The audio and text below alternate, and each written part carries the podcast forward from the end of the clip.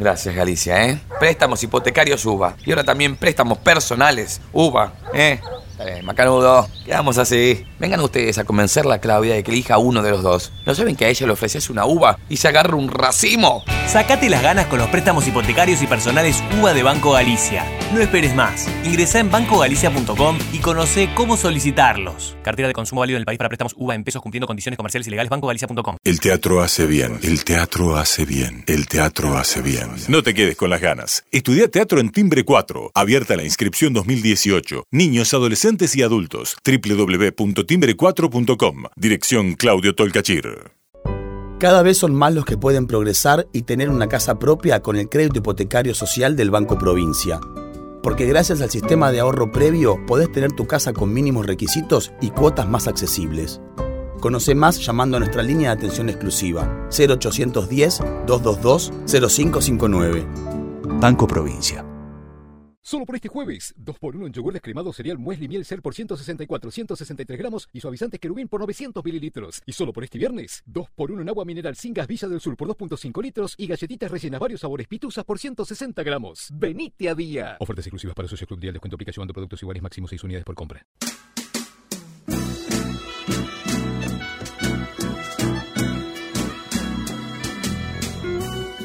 Entrevistas con los protagonistas de la política, la cultura, el espectáculo, la música y el deporte. Un diálogo abierto para pensar desde una óptica diferente. Voces y memoria, los martes de 20 a 21 con la conducción de Hernán Dobri. Gritos a una nueva emisión de Voces y Memorias. Antes de arrancar el programa con nuestro invitado de hoy, vamos a abrir las, las líneas de comunicación. Pueden comunicarse con nosotros a través de tanto de el Twitter de la radio, arroba ecomedios 1220, por Periscope nos pueden seguir también en arroba ecomedios, en FaceLive en arroba ecomedios, en YouTube, arroba YouTube barra ecomedios, o en la página de la radio ecomedios.com. Hoy en la, nos visita un personaje muy especial, un colega, es rosarino, es periodista, es conductor de radio, columnista en televisión, conduce La inmensa minoría en Radio con Voz y es columnista del noticiero de Telefe. Trabajó en Rosario 12, La Capital, en su ciudad natal, y Críticas de la Argentina, fue editor de la revista 23 en radio, pasó por LT8 y LT12 en Rosario, por Vorterix, Radio del Plata y actualmente, actualmente en Radio con Voz. En televisión estuvo en Canal 5, participó de los programas Detrás de las Noticias, Día D, condujo Lado Salvaje y Tres Poderes, junto con Maximiliano eh, Montenegro y con Gerardo Rosín. Dirige el blog periodismo.com y la revista cultural 32 Pies. Ha recibido numerosos premios, entre ellos el Martín Fierro a la mejor labor periodística en 2005, 2006 y 2012 y al mejor panelista de televisión en 2013 y el mejor y el Martín Fierro de cable al mejor programa periodístico en 2006 y 2008. El premio Éter a la mejor labor periodística en 2008 y 2009, el premio Tato a la mejor labor periodística en 2013, el diploma al mérito Conex eh, como mejor periodista radial de la última década, año 2007. Como escritor, eh, ha pasado por todos los géneros. En el género de crónicas, tiene publicados sus libros El viajero que huye, Bares y No hay tiempo que perder. En poesía, Y las cárceles vuelan, ciertas curiosidad por las tetas, instrucción para la noche de bodas, fiesta rara, pintura negra, hay que besarse más, y una antología de su obra llamada Los Poetas. En las novelas, Un crimen argentino, A cuántos hay que matar y No pidas nada. En cuentos pendejos y en ensayos Kamikaze, mejores, peores, los mejores peores años de la Argentina. Y el último, Desnudos de vidriera, que es un compilado entre poesía y de fotografías que, que ha sacado a maniquíes en, en su barrio. Hoy nos visita en Voces y Memorias Reinaldo Siete Case. Muchísimas gracias por venir. Escuchaba y decía, pucha, todo eso, dice, no sé si me, quiero hacer cargo de todo. Pero bueno, sí. Debes tener un récord de Martín Fierro. Estoy viejo, quiere decir todo eso, ¿no? Que ya estoy bastante viejo, aunque no lo parezca. O que lo, o que lo ganaste en muy poco tiempo. Puede ser, qué sé yo. Los, los premios vinculados a la televisión y la radio yo los recibo con alegría, me parece bien, pero no les doy demasiada trascendencia ni significación, ¿no? Eh, me parece que, sé que responden a la lógica de, de, la industria, de lo que sea, pero bueno, no, no, sé. Me gustaría que, sé yo, no sé, que alguien valore más mi, mi laburo literario o me quedo conforme cuando alguien me dice, che, te escucho todos los días en la radio, me haces bien o me gusta lo que haces, ¿no? Pero bueno, no es falsa modestia, es ¿eh? lo que pienso. Igual debe ser uno de los récords, debe ser un, por lo menos en el género periodístico, debe ser el, el, colega que más cantidad de Martín Fierros ha ganado. No creo. Personalmente, digo, no por programa, ¿no? Porque Telenoche ah, ganó. Sí, obvio. No, no, pero la Nata, por ejemplo, debe tener muchos, seguramente. Eh, no sé quién más, pero. No, no sé, no sé. Pero qué sé yo. Me alegra que a la gente le parezca que está bien, a, que, que, está bien lo que uno hace. Siempre es un, es un espaldarazo, es una, un mimo pero punto. Después es como cuando ganás un partido, ¿no? Después al otro día tenés que jugar otra vez. Ahora, ¿dónde encontrás tiempo para hacer todo? Porque haces radio, haces mm. televisión, tenés tu blog, tenés, escribís poesía, sacás fotos, escribís novelas. ¿En, en dónde encontrás en tu, en tu día a día tiempo para todo esto? Laburo lo tengo que hacer porque como, como lo hacemos todos, laburamos para vivir, para sobrevivir. Eh, soy un afortunado porque trabajo en cosas que me gustan, eso ya es una, algo que te ayuda mucho. Eh, cuando se sorprenden cuando publico un libro, en general mis colegas del periodismo dicen, ¿cómo hiciste para publicar una novela otra vez? ¿Cuándo, ¿cuándo lo hiciste? Y yo lo que suelo decir es que, la, por eso yo, yo escribo tan poco periodismo, yo lo que escribo es literatura fundamentalmente. Tengo un solo libro periodístico, de ensayos periodísticos, que es Kamikaze, que lo escribí en 6, 7 meses. Es el único libro que escribí rápido. Yo después una novela tardó 3, 4 años. Esta última novela tardé 3 años y medio. Las fotografías de, de desnudos de vidriera son de 4 años. Es decir, yo tardo bastante en producir, pero... Nadie te corre tampoco. Nadie me corre, primer dato importante, nadie me corre, eh, y lo hago como una gran diversión, es decir, a ver, yo puedo estar 10 horas trabajando en el periodismo, pero vuelvo a mi casa y me siento a escribir literatura y no lo siento como un trabajo, a pesar de que es un trabajo pero lo disfruto tanto que es como ir a jugar al fútbol, que es otra de las cosas que me gustan mucho. Entonces no, lo siento tan pesado, entonces puedo, se estiran mucho mis jornadas. De pronto si estoy todo un sábado escribiendo, para mí es una alegría, una felicidad, es una diversión. Entonces creo que eso hace que tenga como una producción un poquito más intensa o más amplia, pero por eso, porque laburo, no sé, 8 horas, 10 horas, depende la, época, eh, pero siempre el espacio que me queda para afuera no, miro televisión, por ejemplo, ahí recupero mucho tiempo. De hecho, no tengo cable, no tengo servicio de televisión paga. Eh, y no gano tiempo ahí, tiempo para escribir sobre todo, y para leer y para escribir. Y como escritor, ¿cómo es tu trabajo? ¿Cómo, ¿Sos esquemático? ¿Cómo, cómo planificás ese, ese poco tiempo que te queda para dedicarle a, a la literatura? ¿Cómo, ¿Cómo trabajas una obra? Y depende que sea, porque, eh, por ejemplo, la, escritura de una novela es un laburo a largo plazo, es decir, se te ocurre una idea, trazas un plan, tenés que tener, medianamente tenés que tener una, un orden, es una construcción eh, más cuidadosa, más de tiempo. Yo en general trabajo con algún editor, o porque la editorial me sugiere a alguien, o porque como pasó con No Pidas Nada, decido yo trabajar con un editor, que en este caso fue Betina González. Em, pero ¿cómo es el esquema desde que arranca? Vamos por, eh, en una, vamos al tema de las novelas. escribir escribo cuando puedo. Una vez que yo tengo la idea y tengo trazado un plan, que eso me lleva bastante tiempo, decir, mira, esto va por acá, esto comienza así. Cuando tengo el cuentito en, ya de, muy deglutido, decir, mira, esto comienza así, se desarrolla más o menos así, va a terminar así. Ya me tengo que sentar a escribir. Entonces ahí escribo la noche, escribo los fines de semana, escribo cuando puedo. Eh, a veces pasa una semana que no escribo y después pasan días enteros que escribo 10 horas. Eh, pero ya estoy como en, la vía donde el tren de la historia me va ayudando, me va empujando solo, me va generando ese entusiasmo, voy, vengo, corrijo. Eh, la poesía no, la poesía viene cuando viene. Cuando viene, se me ocurre algo y a veces escribo, garabateo, anoto algo, después a lo mejor al tiempo lo retomo, o a veces escribo un poema y lo bajo de un tirón eh, ya es, una escritura más caprichosa. Cuando escribo periodismo es más sencillo porque es sentarme a escribir sobre algo, no sé, quiero escribir, ponele, no sé, sobre el tema de los insultos al presidente, qué sé yo, en las canchas, o algún tema, no sé, de actualidad, me siento, me elaboro y ahí estoy en dos o tres horas que escribo una nota.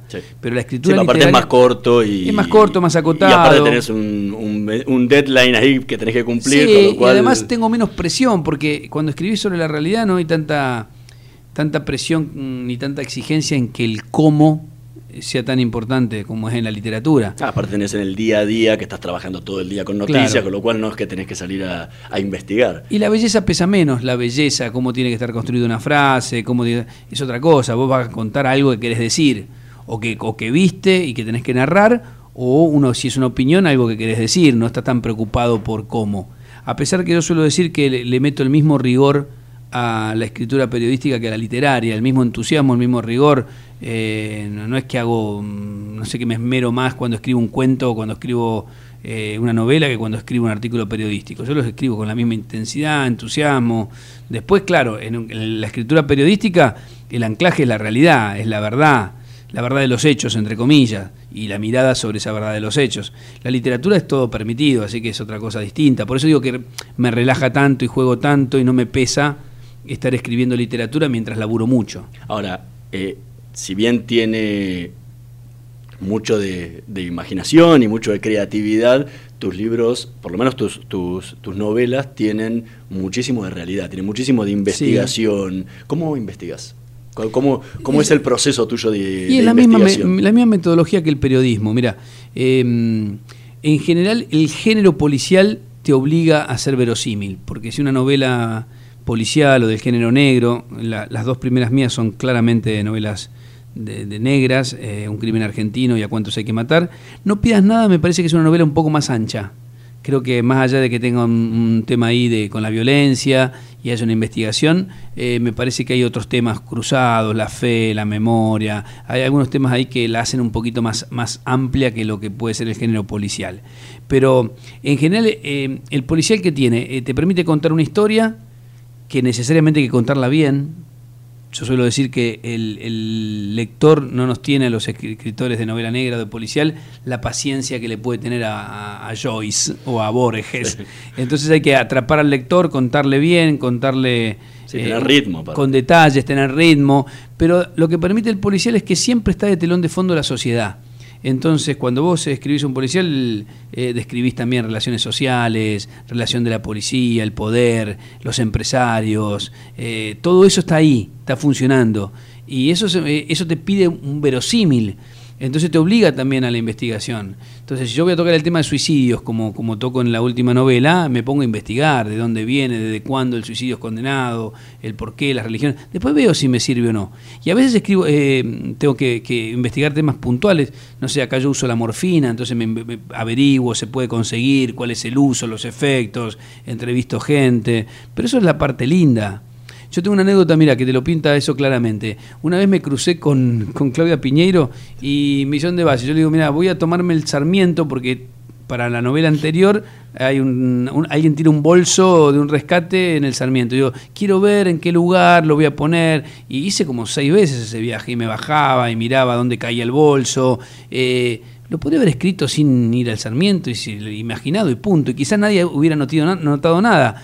Pero Hasta que aparece uno que está en la zona y te dice, pero yo, esto- yo vivo cerca de esa Es zona. no imposible, pasa". tío, o te dice, lo peor que te diga es imposible que alguien pueda tirar. Bueno, y Claudia en ese momento le cuento esto y me dice, yo voy a ver a un forense porque quiero averiguar si se puede degollar una persona de arriba para abajo. Eso, ¿no? ¿Entendés? Pues, a ella tampoco le hacía falta, creo que era para Betty Boo, eh, para su novela Betty Boo. Es decir, pues hace falta, y hace falta porque te sigue metiendo en la atmósfera, porque además esa escena la vas a contar con más verosimilitud, va a ser más creíble, y aparte a vos te, sí, te sigue estando, te dejan, te dejan esa cuerda de narración que, que le da verdad. Y además es muy lindo, es muy divertido. Es decir, hacer ese proceso, el proceso de investigación de una novela es muy, muy, muy hermoso, es, es como un, como buscar eh, no sé, las partes del Rusty, ¿viste? Para empezar a meterlas, es muy divertido. Bueno, el Sergio Lin decía en el programa del año pasado que bueno, cuando no encontrás una solución para algo dentro de una novela policial, metes un hacker.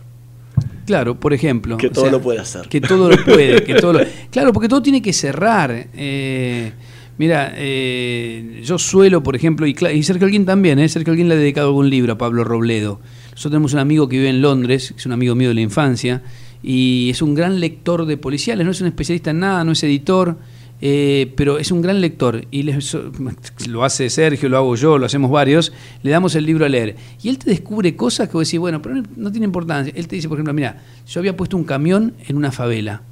Y él me manda y me dice, ¿pusiste No un camión en una favela? No sube. Y yo digo, ¿cómo puede ser que este tipo me esté...? Y tiene razón, no entra un camión en una favela. Las calles angostas. Pon todo. una combi, pon una chatita, pon algo. Bueno, esas cosas del verosímil son importantes.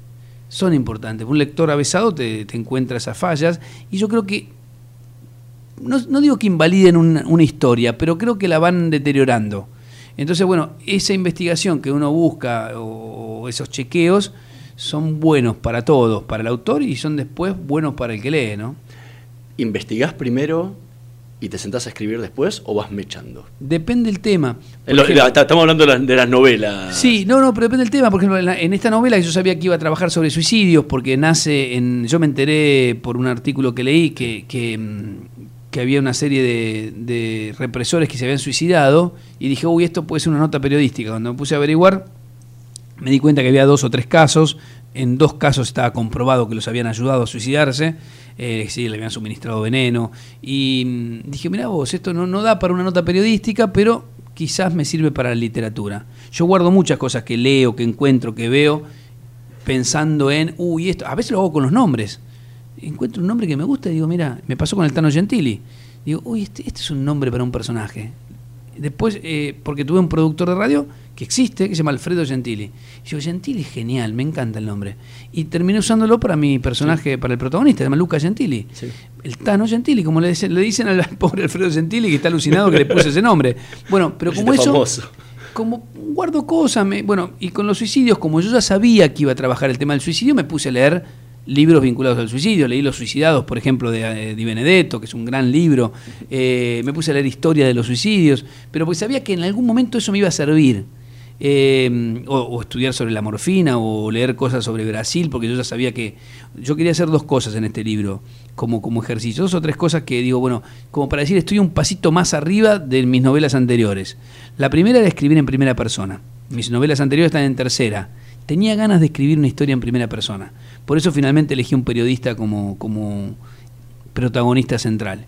Eh, ¿Por qué? Porque digo, le voy a poder cargar muchas cosas de mi mirada. Eh, quería que la locación de la novela no se limitara a Buenos Aires, que pasara en Buenos Aires y en otro sitio. Quiero ejercitar eso.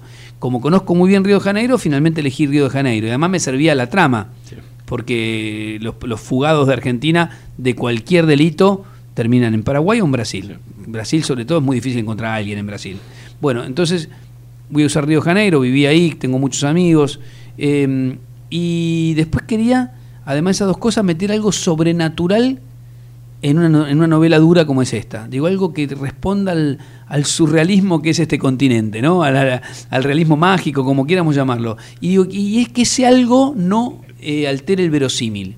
Y bueno, es, lo que hice. Las tres cosas las las metí en, la- el libro. Era como, eh, eran como mis grandes objetivos de escritura. ¿Cómo fueron esos años en Brasil? Ahora que, hablabas de, de Río de Janeiro. y muy felices. Mirá Río ahora que parece está tomada, ¿no? Hoy, estuve con una, amiga mm, escritora, periodista brasilera, me dice, usted no tiene ni idea de lo que está pasando en Río de Janeiro, no tiene ni idea. Estaba muy alarmada ella, ¿no? Tanto con la inseguridad como con la represión a la, a la violencia, ¿eh? Dice, me parece una ciudad militarizada. Y mm, yo pasé años muy felices, porque primero porque era joven. ¿eh? Y ser Era- joven en Río. y claro, joven en Río y con amigos, con amigos escritores, eh, con muchos amigos bohemios. Entonces curtí bastante la noche de Río Janeiro, conocí muchos poetas, de algunos soy muy amigo. Eh, bueno, eh, uno de los personajes, C. Cordeiro, el personaje que, que se relaciona con el Tano Gentili en la favela, es un amigo real mío, se llama C. Cordeiro, es un poeta. Eh, que después le pasa algo malo y a mí me agarró culpa y lo llamé para decirle, mira, vos sabés que le había puesto a un personaje le había puesto tu nombre como algo cariñoso, como un homenaje, pero como le pasa algo feo, no sé si sacárselo. Y él me dijo, pará, pará, no, dejáselo, si le pasa algo feo en la literatura, ¿qué me importa? Al contrario, el problema es que me pase a mí en la vida real, así que déjalo, así que está con ese nombre. Eh, bueno, la pasé bien, aprendí mucho, cambió mucho mi manera de ver el mundo, cambió mucho mi literatura Brasil, sobre todo mi poesía. Mi poesía tiene mucho ritmo, mucho juego, mucho humor, que es raro para la poesía argentina. Hay exponentes de ese tipo de poesía, no sé, Oliverio Girondo, el propio Mario Trejo, que yo lo considero mi maestro. Eh, no mucho más, ¿eh? de los poetas más conocidos me refiero. Y eso me lo dio a mí la poesía brasilera. Vamos a, escuchar el, primer tema que eligió Reinaldo Siete Case para este programa de hoy,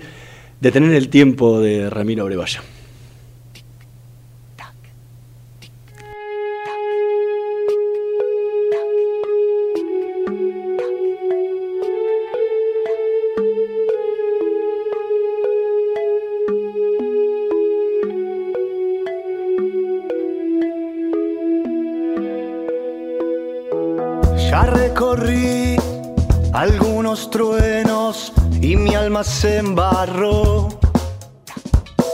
Fui testigo del suicidio de uno de mis sueños. Nadé desnudo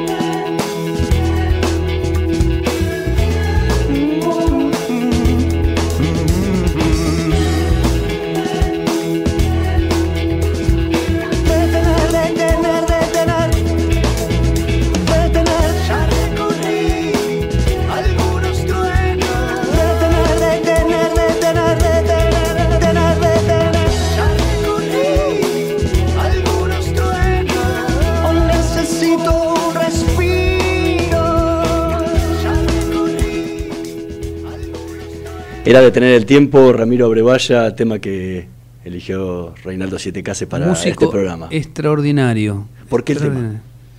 Me parece un artista increíble, compositor, es un gran guitarrista, tiene una voz hermosa. eh, no sé, estoy haciendo algunas cosas con él. eh, presentación de desnudos de vidriera, algunas cosas hacemos, nos juntamos y hacemos algunas cosas. Y me gusta mucho, para mí es un gran descubrimiento de los últimos años. Así que trato de difundirlo porque me gusta mucho. En, en el último libro, en, en No pidas nada, tu, tu última novela, y recién hablabas de que ese, de que ese periodista que te permitió el Taro Gentili escribir en primera persona. Y hay, hay, hay muchas cosas del libro, y ya te lo han preguntado en muchísimas entrevistas, eh, qué era lo que había autorreferencial ¿no? de- del, del libro. Pero hay, hay algunas frases que, que son, que son interesantes. Y, una que, a mí me llamó mucho la atención es cuando dice, con los años aprendí que hay libros que te saben esperar. Estabas hablando de Moby Dick en ese momento. ¿Cuáles son esos libros que, que, te saben esperar? Y esos libros que te encontrás y decís, ¿cómo no leí Moby Dick, por ejemplo? Me hizo una, que me hizo un comentario Gerardo Rosín de Moby Dick. Y dije, la pucha, yo no leí Moby Dick, ¿qué estaba esperando? Bueno, y mm, entonces le conté que no lo había leído y él me lo regaló. Después me compré otra edición incluso más, más eh, me, me dio una, edición de bolsillo, después me compré una de tapa dura, porque cuando, después que lo leí, ¿no? Sí, es grande para ser de bolsillo. Sí, tiene como 700 páginas, una cosa así. Quizás le sobran al 200, pero bueno, ¿quién soy yo para decirle a Melville esa estupidez, ¿no? Que le sobran páginas Es, la forma de, la- de escritura de la época también. de la época. Pero es un libro hermoso, es la historia de una obsesión. Entonces, lo leí, me gustó mucho y me di cuenta, mira cómo te espera un libro. O sea, lo podía haber leído en mi adolescencia seguramente. Pero a eso me refiero. De pronto, qué lindo es cuando encontrás un libro que decís, quizás este libro me estuvo esperando para que lo lea ahora. Es una fantasía, no más que eso. Eh, por eso se lo metí al Tano Gentili. El Tano Gentili tiene mucho de mi mirada del mundo, mis, sus gustos. No yo me, me canso de aclararlo, no soy yo, porque yo no me movería ni haría muchas de las cosas que él hace en el libro, pero sí carga con mi mirada, eso sí es verdad, con mi desencanto sobre el periodismo, con mi mirada un poco ya eh, irónica, si se quiere, de la política, no, es- esas cosas las lleva encima, sí. Y también hablabas en, en- en otras entrevistas que en la infancia te, te gustaba leer Sandokan. Sí, las aventuras, claro. ¿Y Me, qué- me interesa con, eso. ¿Con qué libros más te criaste? Esos libros que son de cabecera que decís, me. Sí, no sé de cabecera, pero tengo toda una lectura de, de una, toda una etapa, recuerdo del policial, ¿no? Eh, de haber leído a Chandler, eh, a Chase, eh, obviamente Agatha Christie, todo el, el policial de misterio, eh, los libros de aventuras, Algari, por supuesto. Eh, esos libros, bueno, poblaron mi, mi infancia. Eh, por eso me interesa tanto el policial, porque soy un lector de policiales desde muy chico. Entonces creo que la aventura siempre tiene que estar, siempre tiene que estar pasando algo. Eh, a mí cuando me cuentan una historia me interesa que pasen cosas, ¿no? Que haya pasiones que en juego. Eh, tiene que pasar algo, ¿no? Tiene que haber. eh, A mí no me gustan mucho esos libros que son un poco. no les quito valor, pero donde hay mucha reflexión y no pasa nada, ¿no? A mí me gustan más las historias que donde la trama va avanzando a fuerza de hechos, ¿no? Donde se va moviendo así como como en una como en una película vertiginosa, ¿no? Yo trato de, de- cuando escribo trato de pensar en eso, que, que el lector una vez que entró no pueda salir. Pero no puede salir porque no quiere salir, porque quiere saber qué pasa y se engancha. Y por suerte muchos lectores ahora con el tema de las redes sociales que Sí, te en, cuentan... en- No pidas nada pasa constantemente, ¿no? Sí, que no lo querés largar. Eso, eso, esa es mi gran apuesta, porque son las historias que me gustan a mí. Por eso digo, esos libros poblaron. Y después fui, para otras lecturas, qué sé yo, no sé. Eh, Miller es un autor. Henry Miller a mí me, marcó mucho, por ejemplo. Me agarró una etapa que, que lo leía como loco. Y, bueno, eso son las lecturas iniciales que me parece que te dejan una marca, ¿no? ¿a, quién, ¿A quién tenés como referentes? Esos referentes en la literatura, tanto en la- te, lo digo, te lo pregunto tanto para la sí. poesía como... Mira, a mí, a mí hay un escritor que me ha ayudado mucho como periodista y como escritor, que es Tomás Eloy Martínez. Para mí Tomás Eloy es un maestro, un referente ético, además de... Y fue el que te tiró la puntita del Sí, de el que, me, el que me empujó a escribir narrativa, que yo no, yo venía a escribir poesía, sigo escribiendo poesía, soy un poeta, yo antes que nada soy poeta. Eh, es lo único que sé que no voy a dejar de ser.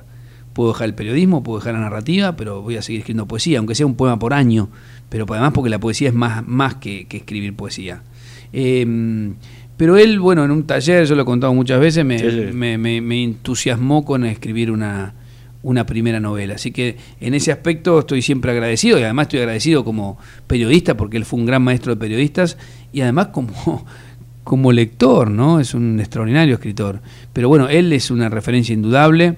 De, de los, de los nuevos eh, Pérez Reverte, a pesar de que ya tiene como 20 años de escritor, pero me interesa mucho tu manera de narrar, que tiene mucho esto que te digo, estos condimentos donde cruza una buena historia potente, con buenos personajes, donde pasan cosas, donde aprendes mientras lees, es otro dato que a mí me interesa, me gusta leer una historia que me deja algo, uy, aprendí tal cosa, uy, no sé, me dejó algo más. Y obviamente después todos los latinoamericanos, García Márquez, yo vengo con esa, Carlos Fuentes, eh, Cortázar, Borges, Roberto Art, eh, para mí son lecturas así fundamentales, ¿no? ¿Y en el periodismo? Y en el periodismo vuelvo a Tomás y no tengo mucho más, ¿eh? Después tengo pares, pares desde, no sé, La Nata, Tenema, eh, referencias, con algunos después he tenido diferencias grandes, pero son, han sido casi compañeros, porque somos de la misma generación, ¿no? El Loto Viagda, qué sé yo. Eh, mucha gente, podría nombrarme hasta, cansan, hasta el cansancio. No, no sé a quién más. Eh, he compartido redacciones con tipos de los que aprendí. Yo vengo de la generación, falta, yo vengo de la generación a la que le falta una generación. Es decir, nosotros cuando éramos, éramos editores deberíamos haber sido redactores. Pero claro, faltaba una generación diezmada por la dictadura. Entonces, hemos aprendido haciendo. Eh, así que bueno, no tengo tantos maestros, pero tengo pares que me han enseñado. Caparrós, por ejemplo, ¿no? Martín, en lo periodístico y en lo literario. Pero digo, personas con las que incluso tengo diferencias, y tuve y tengo y tendré, pero de las que aprendí mucho y a las que respeto por sobre todas las cosas, ¿no? Estamos conversando con Reinaldo Sitecase, vamos a hacer una pequeña pausa y volvemos en, en un minutito.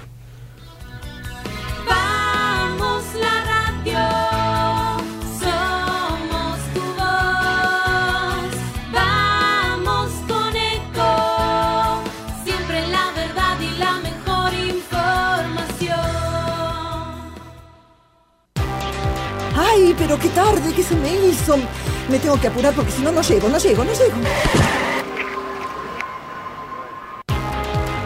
No, ¿pero seguro? ¿Qué problema? Eh, bueno, vamos a encontrar una solución. Bancame ahí que en dos minutos estoy con vos. Bueno, vos ahora te tenés que ir. Sí, pero yo quiero hablar de esto ahora. Cuando llegue a casa te llamo.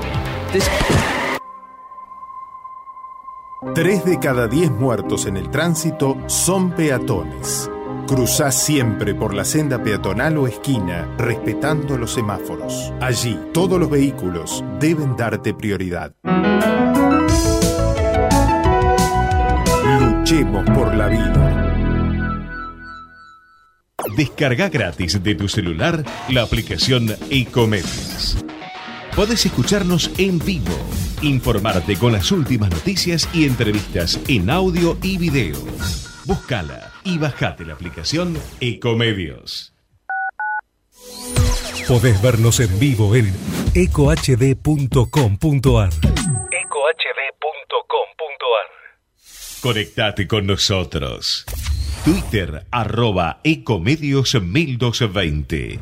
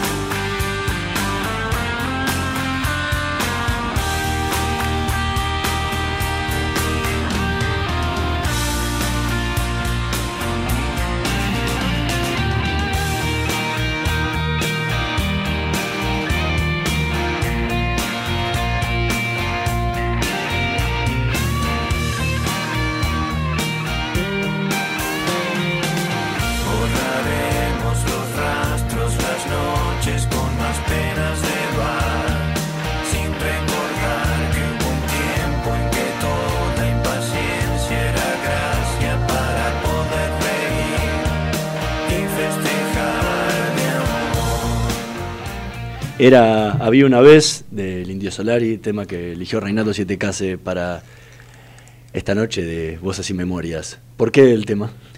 Me gustan los redondos, me gusta el indio. En estos últimos años lo, lo he usado mucho, este tema sobre todo, cuando hacía el programa de la mañana en Vorterix. Me parecía que era un nada, que era muy power, que era muy para arriba. Parece que los redondos tienen una conexión muy misteriosa con, con algo de, de lo popular que me interesa mucho. Esta apelación a, a lo popular, pero sin concesiones en, en los contenidos, ¿no? Eh, con una poesía propia. Sí, pues es, raro, ¿no? Este- Sí. Esta cuestión poética con, con lo popular Sí. es una conjugación interesante. ¿no? Por eso me gusta, me gusta. Creo que ahí hay una cuerda que tocan que está buenísima y yo lo utilicé mucho. Es más, yo digo siempre que mi programa, yo digo programa redondo cada vez que digo el nombre de mi programa. Antes cuando hacía Get Up y ahora cuando hago la inmensa minoría digo programa redondo. Cuando abro, siempre abro una hora con algún tema de los redondos o del indio. Eh, no sé, es misteriosa. Mi- También tiene una, también me siento interpelado, evidentemente por ellos. Debe ser algo que pasa por ahí, ¿no? Ah, Hace un rato decías que posiblemente si no tuvieras veni- eh, venido a vivir a Buenos Aires no, no hubieras podido dedicarte a escribir tanto. Eh, ¿qué, qué recuerdo te, te tiene Mm. Rosario? ¿Qué, ¿Qué significa Rosario para vos que la plasmaste excelentemente en tu primera novela? Mira, mi- Rosario es mi ciudad, eh, pero Buenos Aires también es mi ciudad. Son, yo vivo en dos ciudades, siempre digo eso. Si bien ahora estoy un poco más en Buenos Aires, pero yo sigo yendo mm, habitualmente. Nada, recién mis amigos me decían, mirá que jugamos al fútbol el sábado. Yo juego en Rosario el fútbol. Juego un torneo de fútbol en Rosario. Eh, tengo muchos amigos y tengo mi familia, tengo dos hijos que viven en Rosario. Pero a su vez vivo en Buenos Aires y trabajo en Buenos Aires. Y amo Buenos Aires. Eh, son ¿Te dos costó ciudades. adaptarte? No, para nada, pero porque vine atrás de un sueño muy potente, que era un trabajo en el periodismo que, que me entusiasmaba mucho, que era venir a hacer un- una revista con la nata, que yo lo tenía muy mitificado en aquel momento, pero más que a la nata, porque él ya me había llamado antes para venir y yo no quise venir. Porque me había, Estabas me- haciendo Rosario 12 también. Sí, que pero era- me convocó para, me convocaba para hacer radio y televisión. A mí no me interesaba tanto. Me interesaba más la gráfica. Eh, ¿Por qué? Porque tenía página 12 como la aventura periodística más interesante que había visto. Entonces cuando eh, el gordo dice vamos a hacer una revista, digo, uy, yo no me puedo perder otro arranque tipo página 12. Entonces ahí me decidí venir. Fue en el año 1998, hace 20 años casi ya. Y bueno, nada, y empecé a vivir entre Buenos Aires y Rosario, porque mi familia quedó en Rosario, y, y bueno, creo que me permitió e- esa ruptura, porque cuando uno se va de un lado pierde cosas, siempre, y gana, pierde y gana, todo el tiempo. Eh, tiene que saberlo, usted que nos está escuchando, amigo, amiga, cuando uno se mueve pierde cosas, pero también puede ganar otras, y yo creo que gané el hecho de estar solo tiempo, y contactos acá en Buenos Aires y gente que te alentaba a escribir y que te hacía devoluciones y aprendí, vine a ser como un máster acá en Buenos Aires. Los primeros cuatro o cinco años fueron muy duros, muy duros en la redacción de Revista 23. Nadie sabía que yo hacía televisión, que yo había hecho mucha radio. Digo, nadie le importa nada lo que hiciste en tu vida anterior, en mi vida de- de- de- del interior, mi vida anterior del interior. Eh, recién tuve Y suerte. aparte allá eras conocido y acá empezás de cero. uno más, venís de Acá casi empecé de de cero. cero. Así que empecé otra historia acá, con mucho esfuerzo, con mucho laburo, aprendí mucho de gráfica. No sé, a las dos semanas le estaba cortando notas a Caparrós, ¿no? Así que era, era toda una responsabilidad. Eh, y fue, fue muy, muy, muy interesante. A mí me hizo mucho bien. Eh, laburaba acá en la semana y me iba a Rosario. Así que bueno, nada, que creo que, que fue muy positivo por, por lo que aprendí de periodismo y por cómo me dio espacio para escribir literatura, ¿no? Cómo me permitió tiempo para empezar a escribir. Solés decir que extrañás el mandarino que está en el fondo de tu casa. Sí, que ¿Qué se, significa se secó ahora, es una tristeza. Se, murió ese ¿por qué- mandarino. ¿Por qué ese, ese amor por ese mandarino? Y porque cuando volvía todos los viernes, ahora voy menos a Rosario, voy cada 15 días, eh, volvía a mi casa de Rosario y lo primero que hacía, pues yo llegaba siempre a la noche, los viernes llegaba a la noche, tipo 1, 2 de la mañana, estaban casi todos durmiendo. Y yo entraba y lo primero que hacía es ir a abrazar al mandarino, a tocarlo, abrazarlo, era como una cosa de decir, bueno, volví. Y me hacía la fantasía de que el árbol me esperara. De hecho, escribí un poema que se llama Mandarino de Noche. Eh, y eso, estuve muchos años para escribir ese poema. Mira lo que es la poesía, ¿no? Es un poema que debe tener 10 versos. Sin embargo, estuve como cuatro años. Por eso es muy misteriosa la poesía. Y, mm, y eso era como una referencia física el mandarino. Curiosamente se murió ahora, ¿no? Y yo me voy desanclando un poco de Rosario, a pesar de que sigo teniendo mis afectos y mis amores y, y muchos de mis amigos, eh, pero algo pasó que el mandarino murió. Curioso. El, también toda tu carrera, buena parte de tu carrera poética la hiciste en Rosario. Eh, hay una, una, una de las frases dentro del de, eh, el himno de Rosario, ¿no? que es la canción de Rosario que hizo Lalo de los Santos, que él habla de que Rosario es el arte y su condena. Y sí, ¿Cómo viviste vos como poeta Rosario? Y porque Rosario, te, te- te- como todas las ciudades, te tiene como un techo también. Pero yo creo que el arte y su condena también te pasa acá. Recién escuchábamos a, a Ramiro Abrevaya, que me parece un músico extraordinario y le cuesta trascender, pero yo conozco músicos, pintores. Yo que me gusta mucho la plástica, conozco unos pintores extraordinarios. ¿Y cómo a este pibe le cuesta vender un cuadro? Si es un genio. Eh, o esta chica, el otro día fui a visitar a Silvina Buffone, que andaba con un problema del oído de salud, y, y miré unos cuadros que tenía, digo, ¿cómo puede ser que está peleando, peleando si es un talento increíble? Creo que el arte tiene una condena, ¿no? Eh, yo creo que a mí me ayuda el periodismo. Me da visibilidad, a lo mejor hace que un editor decía, che, y sí, eh, publiquémoslo a 7K, publiquémosle el libro de los maniquíes, que es una rareza porque como tiene visibilidad periodística se va a vender. Eh, bueno, eso es- yo soy consciente de eso, sería un tonto si no lo ve. No Bueno, lo, pero no parte, lo viera. es parte de haberse ganado un espacio Sí, no, no, con no, su no, no carrera. lo discuto, pero digo, lo- la Pe- pregunta pe- la- digo, peor es el caso de quien se lo gana por otro lado. Bueno, o sea, hace un escándalo y publica un libro. Correcto, pero digo, también hay muchos escritores extraordinarios que a lo mejor no pueden publicar. Estoy seguro de eso. Entonces, bueno, creo que ahí está la idea del halo del arte y su condena. Creo que la dice por Rosario, pero creo que es, es general, es universal. A veces tenés que contar con una dosis de suerte para que te vaya bien. Yo, muchas cosas tienen que, funcionar, ¿no? Y tampoco sé que es que te vaya bien, ¿no? Depende cuál es el objetivo de cada uno. A mí me preguntan, ¿por qué no haces programas de televisión? Yo no hago programas de televisión hace un montón. Y no me interesa mucho porque creo que, que mi, mi libido está puesto en la literatura. Yo quiero tener más tiempo para escribir. Vivo del periodismo, pero no, no me lleno de, de trabajo porque quiero tener tiempo para escribir y para leer, además de otras cosas. Pero fundamentalmente por eso. Como el Tano Gentili, ¿pensaste muchas veces en largar todo y decir me dedico solamente a la literatura, largo el periodismo? No, porque es casi imposible. Es, que- es que es como una fantasía decir me dedico a escribir. Pero eso le puede pasar a cualquier persona que escriba, a un bancario. Yo tengo amigos que son bancarios, que escriben y deben tener la misma fantasía. Che, qué lindo sería dedicarse a escribir. Pero es casi imposible vivir de la literatura. Ni las personas que venden mucho, mucho, mucho se pueden dedicar solo a la literatura.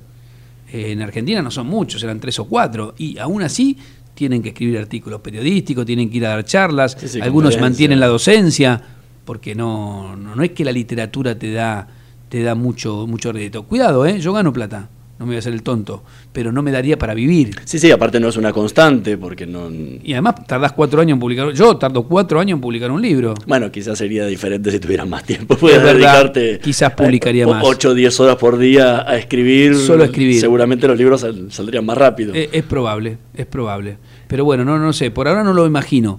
Sí me imagino trabajando menos en el periodismo y un poquito más en la literatura. Mi fantasía es esa, ir, ir haciendo que ese balance eh, sea más favorable para la, para la bella y no para la bestia, como le digo yo a la literatura y al periodismo. Ojalá la bella le gane, le gane un poco más de tiempo a la bestia.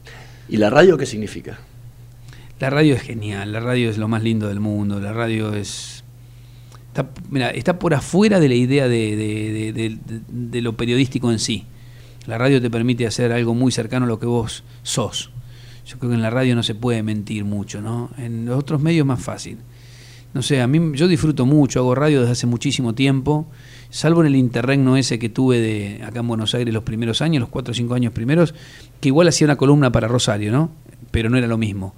Eh, pero a mí me da una alegría, yo en general eh, es, es uno de los pocos laburos en los medios que voy con, con mucha alegría, me divierte, se prende la luz y ya me pongo de buen humor, pasan cosas, siempre es distinta, tenés una comunicación muy cercana con la gente. Sí, Eh, aparte eres una mesa muy ágil. con- Sí, sí, pero podría hacer radio solo y estaría feliz igual. Me encanta el equipo que tengo y lo mantengo, lo vengo trayendo de algunos de hace varios años. Bueno, hace un rato hablábamos de fuera, fuera de micrófono, ese programa de hora 25 que había hecho Renata, El que era, Jorge, era claro. él solo. Sí, se con puede hacer. micrófono. Siempre, mira, un micrófono, una persona hablando. Porque la música está buenísima, pero la radio es palabra. Mira, ayer leí un reportaje de a Patti Smith y dijo: La palabra es el arma más hermosa del mundo. Sí, es la palabra. El secreto está en la palabra. Aún en esta época de imagen, eh, de, de lo digital, de que la imagen es tan potente, de hecho nos pueden mirar en este momento, pero la palabra, la palabra, el gran secreto sigue siendo la palabra. Bueno, y en tu caso abarca absolutamente todas las partes, Sí. no solamente la radio, Sí, la literatura, eh, eh, en general la palabra es, es básica. Yo sigo creciendo en la palabra. Eh, no, no- no es que la, no es que la palabra pueda cambiar cambiar cosas, ¿no? No, no, no, un texto se ha dicho está cansancio, no va a mejorar nada, ni una canción cambia el mundo, pero sin la palabra eh, habría animalidad, no sería todo más bárbaro. Yo creo que cuando está la palabra todo mejora. Hablabas mucho de la palabra. El, ¿Sos muy obsesivo a la hora de corregir tus libros? No sé si muy, porque siempre va a haber mucha gente más obsesiva que yo. Sí, laburo. Lo que, lo que sí me impongo es que en algún momento termino. Eh, es decir, ¿Cuál es ese momento de decir, bueno, ya está? y con la poesía, la poesía no, la poesía yo sé que la sigo corrigiendo, es, es loco. Mira, mi maestro Mario Trejo hacía una cosa loquísima. Eh, cada vez que publicaba un libro, eh, el mismo, él, él casi se la pasó publicando siempre el mismo libro, que se llama El uso de la palabra. Eh, si hay alguien que le interesa la poesía, no puede dejar de leer ese libro, El uso de la palabra. Eh, y ponía una leyenda que decía, esta edición anula las anteriores. Bueno, Borges hacía lo mismo. Corregía, le parecía que un verso estaba de más, la sacaba. Entonces vos te encontrabas con un poema en un libro, el mismo poema en otro libro y le faltaba un verso o le había corregido algo. Y yo empecé a hacer lo mismo con la poesía. No me importa, ahora empiezo a tocar. Que sea problema para los críticos si es que alguna vez a alguien le interesa. Bueno, pero eh, era algo que Borges hacía constantemente, que ¿Por tenía no? ediciones nuevas que había cambiado y había descubierto que esto no cerraba o- y le iba agregando y sacándole o sacándole cosas. Está buenísimo eso, me parece que es un ejercicio interesantísimo para, para tocar. Pero digo, a ver, con la poesía soy un poco más obsesivo incluso que con la prosa. En la prosa siempre hay más controles, hay más, más editores, más gente leyéndola. Eh, con la poesía lo sumo la lee una persona, por lo menos en mi caso, eh, y alguien de mucha confianza. Pero soy muy abierto a la edición, yo soy muy amigo de los editores. Ojalá uno tuviera un editor en la vida que te vaya diciendo, che, mirá Hernán, ¿por qué no revisás esto que hiciste? Lo hiciste mal. Aunque vos te parezca que lo hiciste, mira, lo podés hacer mejor a esto. ¿Qué es lo que hace un editor? Hay que saber delegar para eso. Sí, Hay no, que saber ponerse, confiar. en, ma- eh, ponerse en manos de otro Totalmente. y decir, yo no soy el, el más grande, tengo a alguien que me puede ayudar y que, y que puede verlo de una forma diferente. Sí, a mí me ayuda mucho que fui editor, soy editor periodístico, entonces me la paso corrigiendo, mirando, tratando de mejorar. Y yo siempre digo, el editor es un laburo que, que es un poco oscuro porque después publicas vos el libro. Yo te digo, mira, fue Betina González la que trabajó mucho este libro, también Juan Boido, también Julieta Oldman, pero aparecen en las a los agradecimientos de atrás. final, claro. Pero yo voy a saludar al atrio, yo soy la novia. Eh, y mi vestido está bonito y blanco porque ellos contribuyeron a eso. Entonces, como yo soy editor, yo respeto mucho el laburo del editor. Estamos conversando con Reinaldo STK, vamos a ir al último tema que eligió para esta noche, Tres pequeños pájaros de Bob Marley.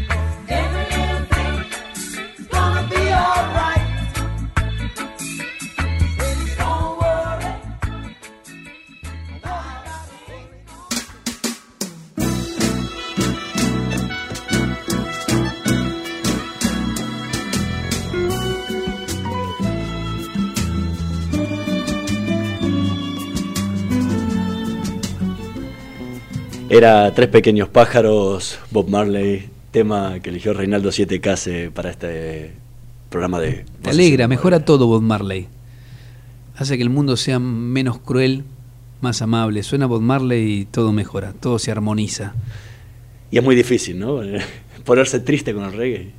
Sí, pero aparte él tiene algo muy especial, ¿no? Casi, casi místico. Yo que soy un tipo de poca fe, eh, yo cuando veía que algo se caía un poco en radio, digo, dame Bob Marley, dame.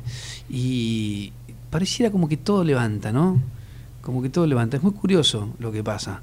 Yo creo que debe haber ahí, vuelvo a la palabra, ¿no? En este caso a la, a la palabra con música. Como que hay algo de apelación a, a, lo bueno, a encontrar lo bueno, el deseo, lo luminoso. esa es la sensación que me da a mí. Por eso cuando me dijiste elegí unas canciones, digo, tengo que poner Bob Marley. En, en varias entrevistas eh, solés decir que la primera poesía que recordás, eh, o por lo menos que recordás el hecho por el que la escribiste fue luego de que falleció mi madre, tu, falleció tu mm. mamá. Eh, ¿En qué momento surge más allá de esa primera poesía, porque decís que, que, ya escribías de antes, ¿en qué momento encontrás ese amor por la poesía, escribir? Yo creo que hay una combinación. Yo vengo de una casa donde había libros. Yo suelo decir que no necesariamente uno lee por tener libros cerca, pero si no tiene libros cerca es más difícil. Si están los libros hay posibilidad que vos los leas.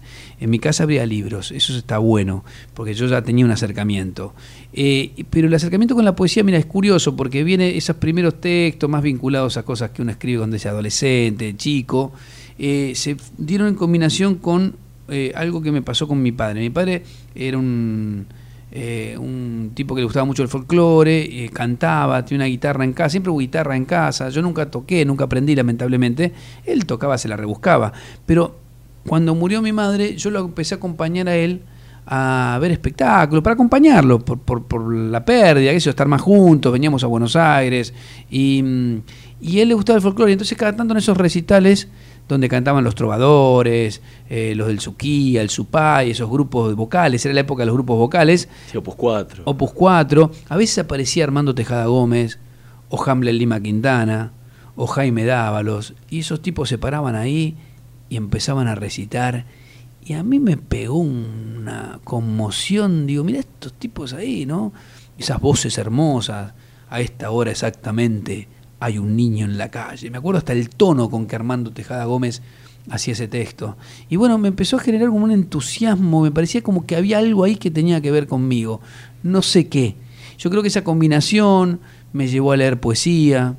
Eh, y bueno, y en un momento es como que de pronto eh, me descubrí escribiendo poesía, leyendo poesía como lo más importante.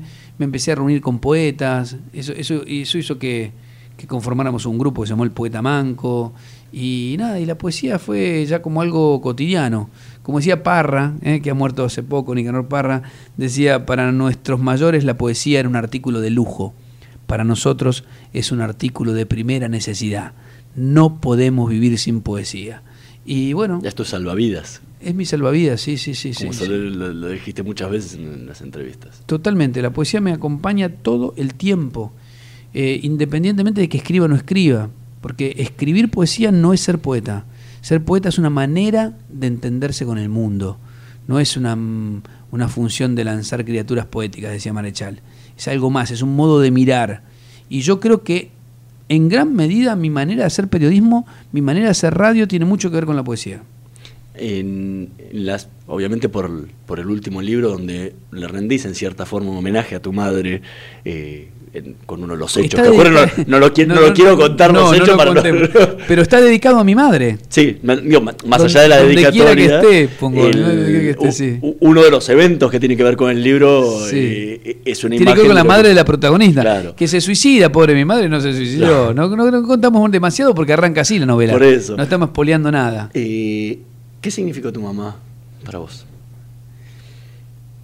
Me sale ausencia porque en realidad murió cuando yo era adolescente, entonces es como que me falta. Escribí un poema eh, hace poco que está en un libro que se llama El amor muerde, que se llama Mi madre murió en la guerra. ¿Por qué escribí Mi madre murió en la guerra? No lo sé. De hecho, no escribía nada sobre mi madre, yo no, quería escribir nada, lo tengo como tapado ese tema, lo tengo como bloqueado. Sin embargo, evidentemente por algún lado empieza a caer, empieza a venir. y entonces apareció como, me, me sirvió acá para darle un personaje al Tano, eh, se me ocurrió que él tenía que tener una muerte en, en su historia, es algo que solo sabe el lector, el Tano, eh, o sea, nadie sabe que al Tano la madre se le suicidó, solo el lector y el Tano, él no lo dice en toda la novela, pero tiene ahí una, me, me gustaba esa complicidad entre el lector que solo sabe, mira este tipo lo que está haciendo y arrastra este tema, por algo está metido en este lío. Y, mm, y empecé a escribir sobre mi madre, evidentemente. Y escribí ese poema se llama Mi madre murió en la guerra, que es un poema eh, singular que a mí me gusta mucho. Mi madre no murió en la guerra, pobre, tuvo un ataque. Pero mirá cómo voy filtrándola y lo que ha sido para mí. Una verdadera catástrofe, como puede ser para cualquier persona que, que se le muera la madre, sobre todo cuando alguien es chico. Eh, pero yo siento que, mirá, me salió ausencia. ¿Y tu papá?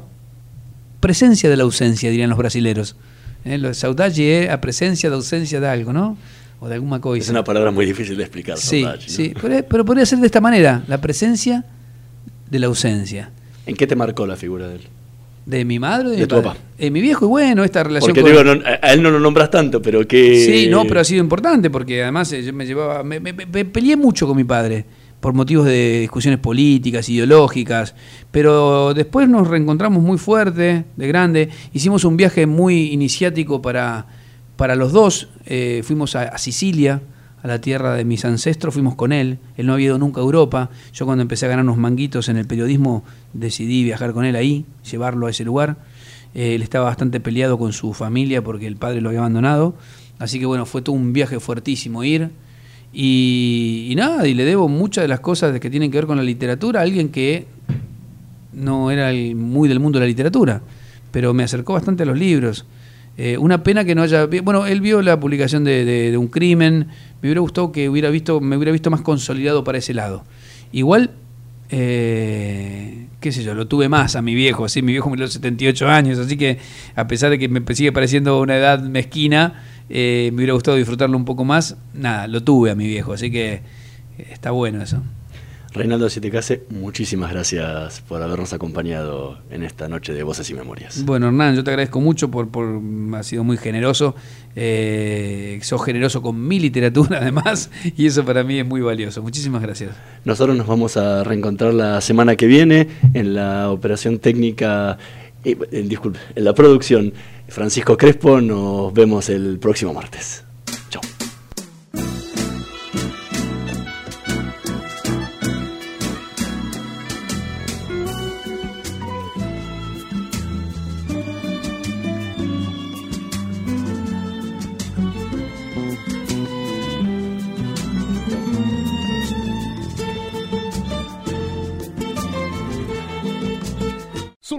Jueves, 2x1 en yogur descremado cereal muesli miel ser por 164, 163 gramos y suavizante querubín por 900 mililitros. Y solo por este viernes, 2x1 en agua mineral sin gas Villa del Sur por 2.5 litros y galletitas rellenas varios sabores pituzas por 160 gramos. ¡Venite a día! Ofertas exclusivas para socios club día. Descuento aplica llevando productos iguales máximo 6 unidades por compra.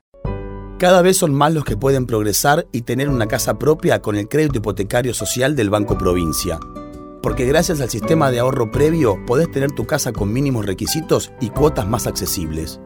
Conoce más llamando a nuestra línea de atención exclusiva 0810-222-0559. Banco Provincia.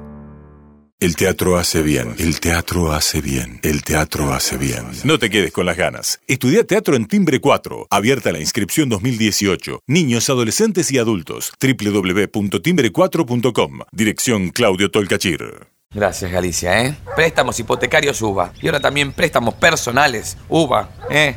Eh, macanudo, quedamos así. Vengan ustedes a convencerla a Claudia de que elija uno de los dos. ¿No saben que a ella le ofreces una uva y se agarra un racimo? Sacate las ganas con los préstamos hipotecarios y personales UBA de Banco Galicia. No esperes más. Ingresá en bancogalicia.com y conoce cómo solicitarlos. Cartera de consumo válido en el país para préstamos UBA en pesos cumpliendo condiciones comerciales y legales. Bancogalicia.com.